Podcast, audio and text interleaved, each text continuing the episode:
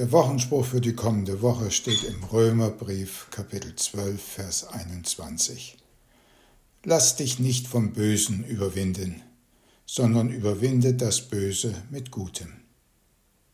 In unseren Tagen merken wir alle, welch große Macht die Bosheit in unserer Welt hat. Pandemien, Kriege, Wirtschaftskrisen, Naturkatastrophen, Flüchtlingsströme und nun auch noch Terror gegen Israel und gegen die Juden überall.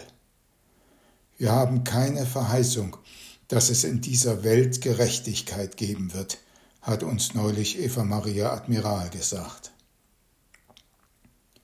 Können wir etwas beitragen, um das Böse in unserer Gesellschaft zu überwinden?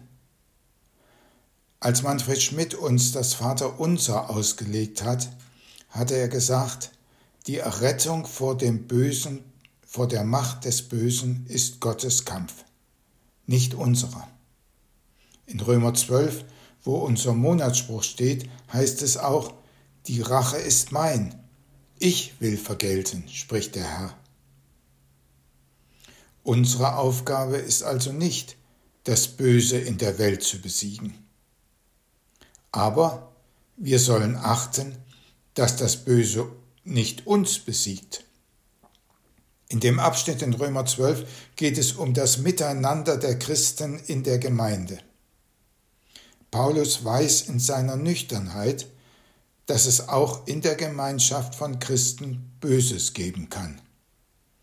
Zwietracht, Rivalität, böse Worte, Verletzungen, Kränkungen. Das Böse hat Macht auch in der Gemeinde Jesu. Aber es hat nicht die Macht, uns zu besiegen. Wenn das die Wahrheit ist, und Gottes Wort ist die Wahrheit, dann ist das eine herrliche, befreiende Botschaft. Weil Jesus das Böse besiegt hat, hat es nicht die Macht, uns zu besiegen. Wir können und sollen etwas dagegen tun, damit das Böse uns nicht besiegt. Der Zusammenhang unseres Monatsspruches gibt uns eine Reihe von Hinweisen, was wir tun können, damit wir nicht besiegt werden. Segnet, die euch, fluch, die euch verfolgen. Segnet und verflucht sie nicht. Vergeltet niemandem Böses mit Bösem. Seid auf Gutes bedacht gegenüber jedermann. Ist's möglich, so viel an euch liegt, so habt mit allen Menschen Frieden. Wenn deinen Feind hungert, so gib ihm zu essen. Dürstet ihn, so gib ihm zu trinken. Wenn du das tust, so wirst du feurige Kohlen auf sein Haupt sammeln.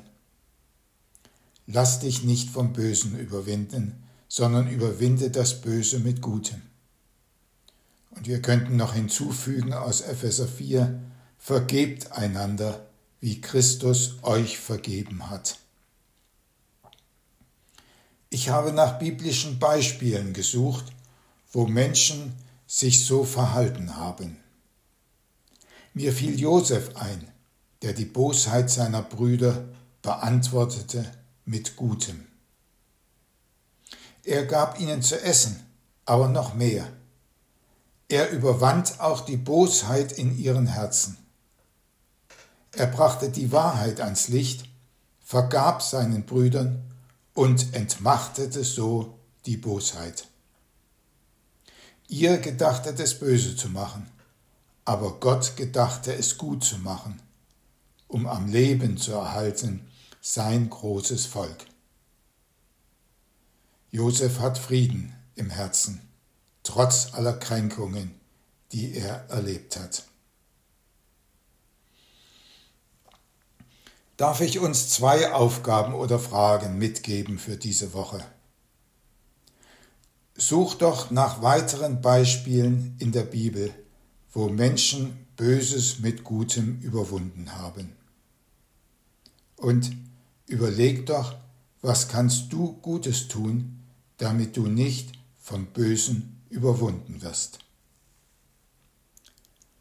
Lass dich nicht vom Bösen überwinden, sondern überwinde das Böse mit Gutem.